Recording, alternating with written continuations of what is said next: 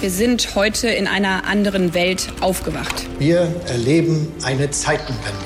Ukraine must win this war.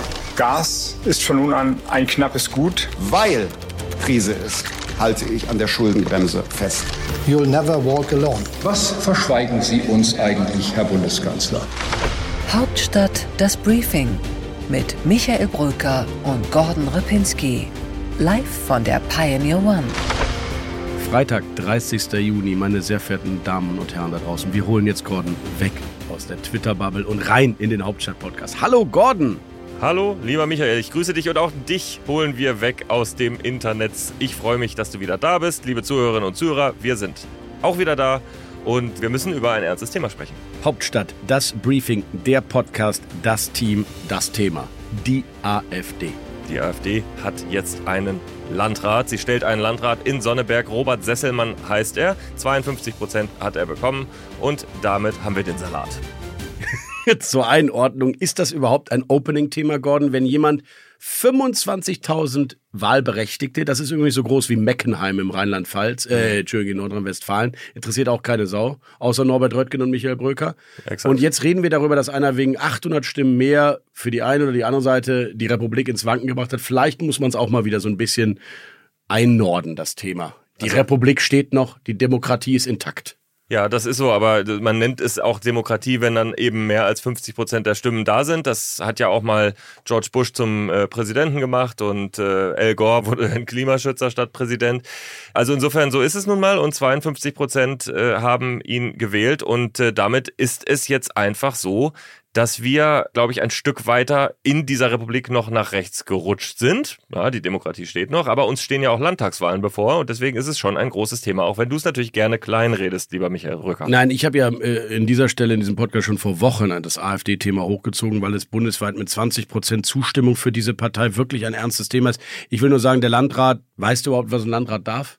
Ja. Was weiß, macht was der zum Beispiel? Ich weiß, was ein naja, zum Beispiel entscheidet er über Schulen, über Sanierungen. Der darf dann beim Thema Windräder ausführen, was andere entschieden haben und natürlich zum Beispiel auch. Wenn er die Mehrheit im ja. Kreistag hat, was der jetzt schon wieder gar nicht hat, naja. Ja, nein, natürlich, die Macht eines Landrats ist begrenzt, die Symbolik ist groß, die Behörde ist groß, das Einflussgebiet ja, ist groß. Gibt ist ja, da hast du recht. gibt ja Menschen, die sagen, die saarländische Ministerpräsidentin ist auch nichts anderes als eine Landrätin, das weise ich sehr weit von mir. Ich habe das nie gesagt mit Abscheu und Empörung und trotzdem haben diese Menschen natürlich recht. Das Saarland ist auch nichts anderes als ein Landratsamt. Aber okay, wir kommen über die AfD zum großen Thema, wie rechts tickt Deutschland, Klammer auf. Oder ist das nicht alles einfach nur eine dicke, fette, große Protestnote gegen eine zusehends destabilisierte, vor lauter handwerklich katastrophal gemachten Gesetzen in sich zerfallende Ampelkoalition? Und wo hat der Bürger überhaupt noch Möglichkeiten zu protestieren, wenn nicht auf irgendeinem Wahlzettel irgendein irgendeiner regionalen Wahl.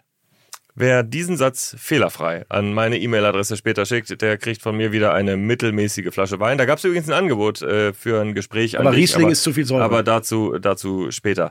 Ja, in Grauburgunder, der Tat, bei mir bitte immer nur Grauburgunder. Äh, Michael, in der Tat müssen wir nicht nur darüber reden, was die Auswirkungen sind. Da glaube ich auch, das ist begrenzt, denn du hast schon recht, der Landrat hat nicht so viel operative Macht. Aber die Symbolik ist eben sehr, sehr stark. Und die Frage ist ja auch für uns in den Medien, wie gehen wir damit jetzt um? Und und äh, du bist ja äh, sozusagen auf die Knie gefallen in dieser Woche und hast gesagt, wir müssen alles anders machen. Äh, das ist äh, ja vielleicht eine kleine Modeerscheinung, aber vielleicht erklärst du, was du falsch gemacht hast. Das hast du ja geschrieben. Gordon, im Gegensatz zu dir ist mir eine Wesensart nicht fremd, die nennt sich Selbstkritik. Ich dachte Demut. Ja, auch Demut und Selbstkritik sind zwei Schwestern der gleichen Familie. Hm, ja. Zwillinge. Ich ja. würde sogar sagen, Aber Demut. Familie Brücker ist es leider nicht. Nein, meine Schwestern, äh, ich liebe sie, sind Zwillinge, aber Demut und Bescheidenheit und Selbstkritik ist bei ihnen jetzt auch nicht das ausgeprägteste. Entschuldigung, Nadine und Sandra, dass ich das hier mal sagen darf. Jedenfalls bin ich tatsächlich der Meinung, Gordon, wir waren verdruckst, verlogen. Wir machen ja hier auch keine AfD-Interviews. Warum machen wir das nicht, Gordon? Weil wir beide Konsens hatten darüber, dass wir ihnen keine Bühne geben wollen, wo sie auf unsere Fragen nicht antwortend ihre menschenverachtende Propaganda darstellen. Habe ich das ungefähr richtig wiedergegeben? Ja, das hast du ungefähr richtig wiedergegeben. Und weil wir uns einfach auch konstruktiv mit Politik auseinandersetzen wollen und das äh, tut die AfD an vielen Stellen eben nicht. Stimmt, Gordon. Und trotzdem glaube ich, muss der Journalismus natürlich demokratisch gewählte Parteien versuchen zu demaskieren oder im Zweifel auch aufzuklären, was die wirklich wollen. Und das geht am Ende auch nur, indem ich versuche, einen dieser Protagonisten, zum Beispiel gewählte Fraktionsvorsitzenden, im Interview auseinanderzunehmen. Der Stern hat es jetzt versucht, es gab viel Debatten darum. Ich will nur sagen, wir machen es nicht. Für die ganze Zeit nicht. Und ich finde es irgendwie verlogen. Die AfD muss stattfinden, aber im Idealfall natürlich so, dass wir sie konsequent kritisch als das darstellen, was sie ist, nämlich eine in großen Teilen in sich rechtsradikale und menschenverachtende Partei. Aber warum geht das nicht im Streitgespräch mit denen? Warum haben wir das komplett außen vor gelassen? Weil das ist ja mein Hauptargument nur, Gordon, und dann bist du gerne dran. Mein Hauptargument ist, diese Ausgrenzungspolitik auch der Medien bei der AfD hat in den letzten Jahren ja zu nichts geführt, außer 20 Prozent in den Umfragen. Ich sage dir, was das Problem ist bei den Interviews, das erleben wir bei zum Beispiel den Kolleginnen und Kollegen beim Deutschlandfunk, die ja AfD-Interviews führen. Äh, das ist, dass nicht auf derselben Faktenbasis diskutiert wird. Das heißt, wir stellen eine Frage, die wir kritisch an einen AfD-Politiker stellen, und die Antwort ist, es ist gar nicht so, es ist anders. Und in dem Moment verhedderst du dich entweder in einem fünf oder sieben Minuten Interview in eine wissenschaftliche Tiefe, die du nicht auflösen kannst in so kurzer Zeit, oder du sagst, sagst einfach, na gut, dann stehen jetzt hier zwei Meinungen gegenüber. Kann man so machen. Ich sage nur, es ist am Ende kein gutes Interview. Das ist der Grund, warum wir es nicht machen. Die Faktenbasis ist nicht dieselbe. Das ist bei allen anderen Parteien eben anders, aber die AfD agiert populistisch und äh, zum Teil verschwörungstheoretisch. Und das ist der Grund, warum ich auch glaube, dass man, wenn man das öffnet, es sehr spezifisch machen muss. Ich sage dir gleich einen Vorschlag. Natürlich kann man mit der AfD zum Beispiel ein Interview über Rentenpolitik machen. Ich vermute, auch dort werden am Ende die Flüchtlinge schuld sein daran, dass die Rentenpolitik so oder so gemacht wird. Aber ich ja, glaube, das ist der einzige Weg. Sozialsystem einwandern und nicht in, in, in den Arbeitsmarkt. Ja, genau. Nein, ähm, ja, Gordon, ist die Frage. Ich will ja gar nicht das klimapolitische Instrumentarium der AfD kennenlernen, wenn Sie schon der Meinung sind, dass der Klimawandel ohnehin nicht menschengemacht ist. Aber da ist. gehen die Gespräche hin. Ja, ja. Aber ich weiß nicht. Also jedenfalls, dein Rezept ist was? Wir haben sie ja nicht klein gekriegt. Und zwar alle. Äh, Union, genau wie Ampelparteien, die Medien sind verdruckst und nichts ist passiert, außer dass 20 Prozent der Deutschen sagen, alleine nur um die da oben. Und glaub mir, Gordon, wir Medien sind genauso in dieser elitenkritischen Diskussion mit drin wie die Politik.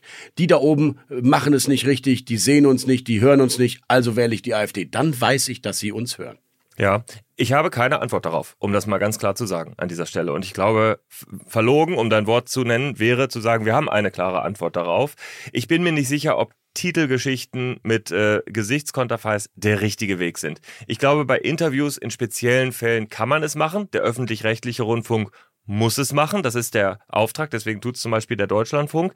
Ich glaube nur, dass uns eben Interviews nur dann etwas weiterbringen, wenn wir sie sehr eng halten thematisch, dann kann man es machen.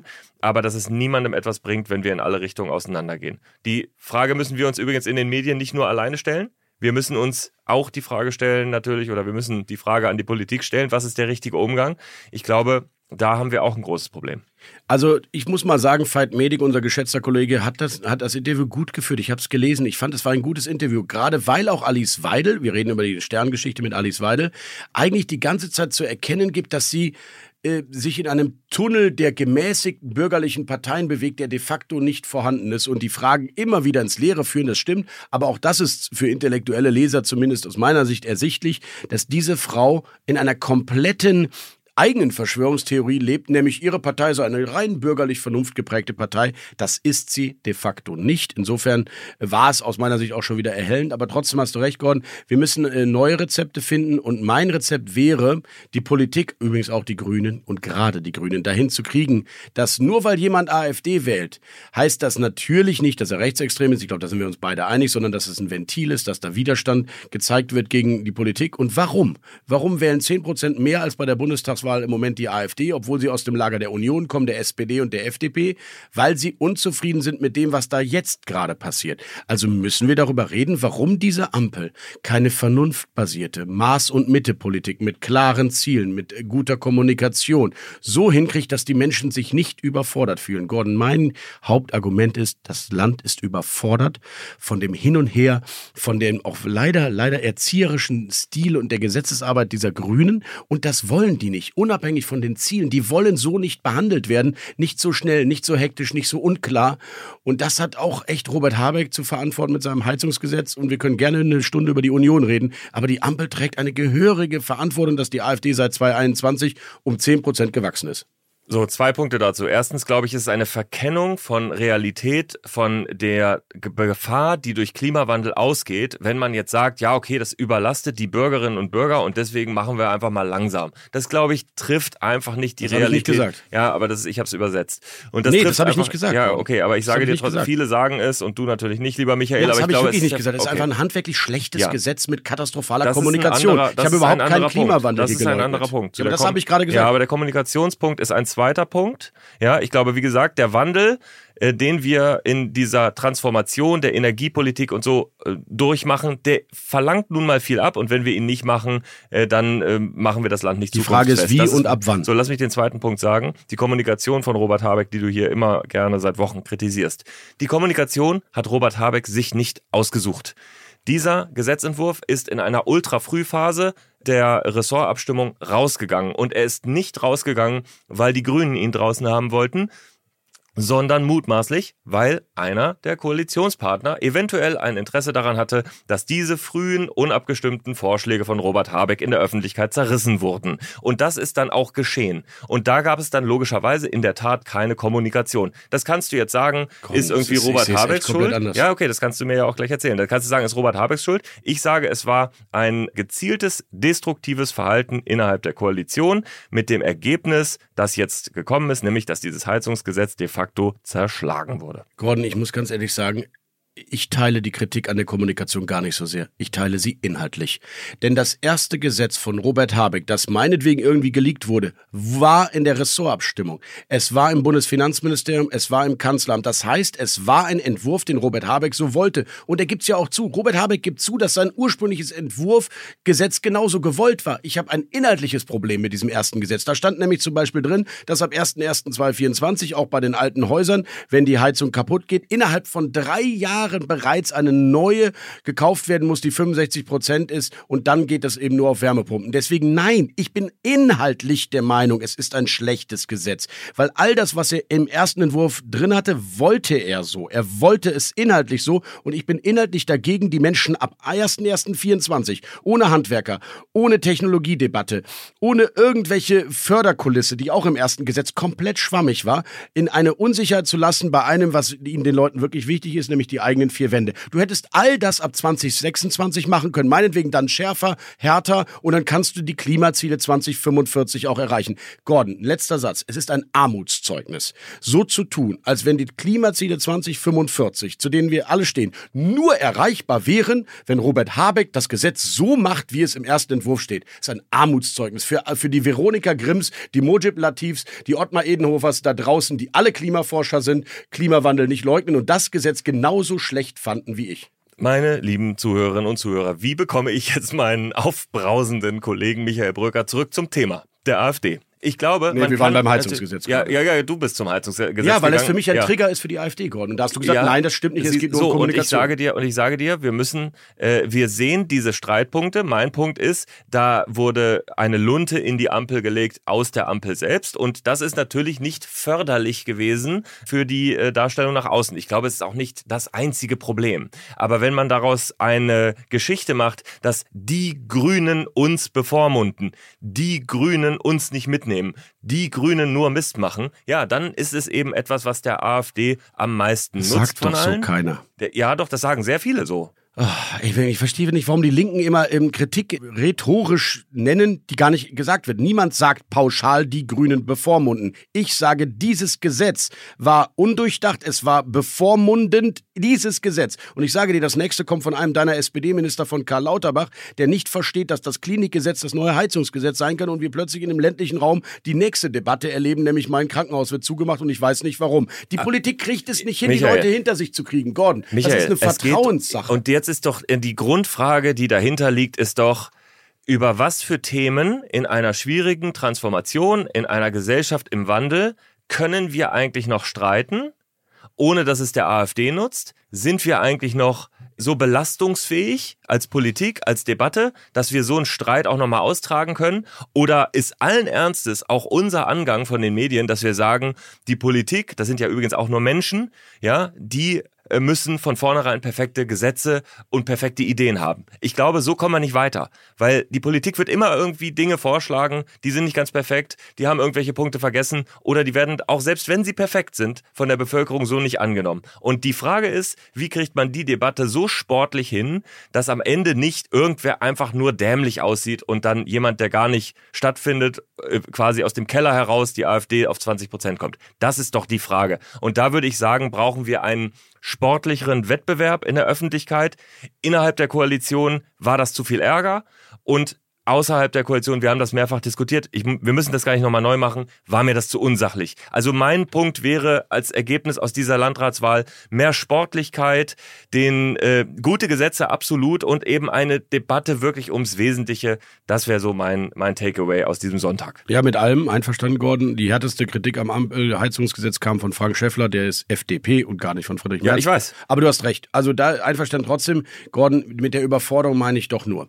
Robert Habeck und seine Ampel haben letztes Jahr richtig guten Job gemacht. Sie haben sich übrigens bei der Waffendebatte ja auch erstmal ein bisschen verändert, da reinbewegt in eine völlig neue Situation, Sondervermögen. Das waren auch alles keine perfekte Gesetzgebung und trotzdem standen auch die Leute dahinter. Bis hin zur Energiekrise im Winter, wo ich aus, äh, sagen muss, die Ampel hat da richtig guten Job gemacht. Warum machen die dann im Frühjahr direkt das nächste dicke Ding, anstatt zu überlegen, Freunde, wir haben eine Inflation bei 8%, die Menschen sind verunsichert, wir haben einen Krieg in Europa und jetzt ziehe ich sogar ein ohnehin schwieriges Gesetz noch vor, anstatt zu sagen, an den Zielen halte ich fest. Aber jetzt lass uns mal überlegen, ob wir nicht mit schärferen Vorgaben, aber erst ein paar Jahre später beginnen, dasselbe erreichen, nämlich 2045 Klimaneutralität. Und das, finde ich, war ein richtig dicker, fetter, handwerklicher Fehler, dieses Gesetz vorzuziehen, so schnell, auch noch dann unfertig nach draußen, wie auch immer, zu diskutieren. Und das hat so viel Vertrauen zerstört. Am Ende ist doch alles Vertrauen, Gordon, wie mit ja. uns beiden. Ja, ja, Am Ende genau. ist alles aber, Vertrauen. Aber, äh, genau, und du kannst dir. Und der Vertrauen kannst, ist kaputt. Ja, und du kannst. Mir vertrauen, dass ich jetzt mit dir hier nicht über das Heizungsgesetz im Detail Nee, wir reden über die werde. AfD. Genau, sehr gut. Ja, aber G- gut, Gordon, dass du aber, das selber ähm, sagst. Aber nochmal, die AfD war 2021 bei 10 Prozent.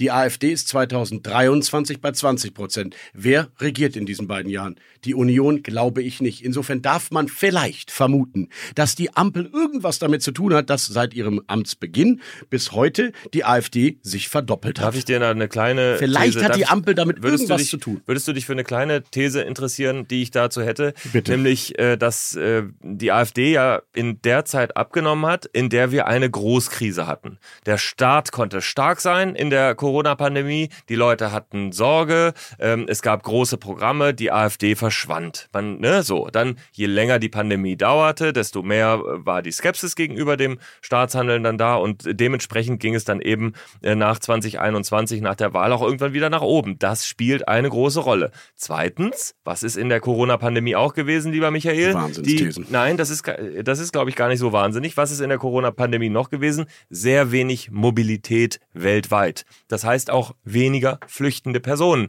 Jetzt kommen die flüchtenden Personen nicht nur durch den Krieg in der Ukraine, der war ja zwischendurch auch noch, als die Ampel regierte, äh, sondern eben auch noch aus anderen Ländern. Und das ist natürlich der Treibstoff, aus dem ein Aufschwung der AfD gemacht wurde. Dann bist du in der Realität jetzt angekommen, auf die wir natürlich vorher auch schon zusteuerten. Und trotzdem habe ich jetzt Lust, etwas Zuversicht zu ähm, verstreuen hier. Denn ich glaube, Olaf Scholz hat kluge Worte gesagt bei Maischberger in dieser Woche. Er hat gesagt, ja, die AfD ist da, aber das Land bleibt ja bestehen. Wir haben es in anderen Ländern auch, diese Stärke von Rechtspopulisten, aber das heißt ja nicht, dass sie eine dominante Kraft werden. Das, glaube ich, stimmt. Wir werden uns damit auseinandersetzen müssen, dass die AfD da ist. Was, Womöglich. und was macht er dann? Was hat er dazu genau gesagt? Ach ja, gar nichts. Ja, ich, ich möchte mich nicht Ja. damit abfinden, dass jeder Fünfte Nein, AfD ich möchte mich würde. auch nicht damit abfinden. Das ist, jetzt eine, eine sehr niedrig hängende Frucht gewesen. Dass ja, aber die, ja. der Scholz sagt aber das. Das gibt es in anderen europäischen Ländern auch. Das höre ich seit Jahren. Also damit, damit muss ja, man er es- klarkommen. Weil natürlich die AfD davon profitiert, wenn man die Situation dramatisiert, ist doch klar. So, und deswegen glaube ich, ein bisschen Coolness in der ganzen Sache brauchen wir auch. Und ähm, wenn ich noch einen Satz sagen darf, den ich mir manchmal von allen Zuhörerinnen und Zuhörern und allen Mitdiskutanten oder Mitleserinnen auf Twitter ähm, wünschen würde, macht doch einfach mit bei Demokratie. Es geht ja auch. Es sind ja nicht nur die Medien und die Politik, sondern es kann sich ja jeder daran beteiligen, wie es zum Beispiel eine Firma in Thüringen gemacht hat, die gesagt hat, geht zur Wahl und für jedes Prozent mehr, über 50 Prozent, gibt's bei uns äh, am Tag danach einen Prozent Rabatt. Das ist doch eine Das gute war die Aktion. Süßigkeitenfirma, fand ich sehr geil. Ja, das ist eine super Aktion und das kann doch jeder machen. Jeder kann doch auch in seiner Community und in seinem Umfeld überlegen, was man machen kann, um, um politisch aktiv zu sein. Das sind manchmal nur Kleinigkeiten. Das fehlt mir. Gordon, ich äh, unterschreibe alles und habe hier einen Aufruf an Katjes in Emmerich zu machen. Liebe Firma Katjes, wenn ihr bereit wärt, mir, ich sag mal jede Woche, ein paar Tüten Katjes Kinder zu schicken, wäre ich Ja. bereit, Ja. da draußen wildfremde Menschen anzusprechen und in fünfminütigen Monologen ihnen zu erklären, warum man die AfD nicht wählen sollte. Ja. Eine Tüte Katjes Kinder würde auch schon reichen. Aber weil wir haben beide hier zufälligerweise eine Lakritzleidenschaft, das ist bei mir logisch. Ich komme ja aus Norddeutschland. Bei Michael Brücker ist es absolut unlogisch, aber es ist okay. in weil- Münster geboren ist ja so halb, Ja, äh, gut, okay. sehr nah an Holland. Genau, aber ich finde es gut, dass du Katjes genannt hast ähm, und nicht Haribo. Wir sind übrigens, das ist hier keine Werbesendung, aber ich will nur mal einmal sagen, ich will hier nur einmal sagen, äh, Katja ist natürlich vegan. Ja, das finde ich sehr gut. ist korrekt von dir. Ne? Katja stellt vegane Süßigkeiten her, deswegen esse ich auch immer sehr gerne die Tapsis zum Beispiel. Also wenn wir eine, Mega. also beispielsweise eine Tüte Tapsis wäre. Und damit, liebe Freunde da draußen, rauf. Nur als Beispiel Tapsis, also gerne. Wir tapsen jetzt rüber in den Deep Dive. Vielen Dank.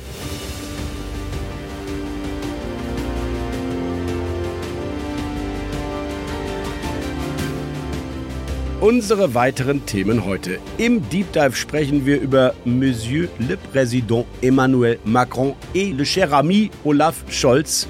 Und Gordon Repinski wird uns mit vielen internationalen, politisch wertvollen Analysen dabei helfen.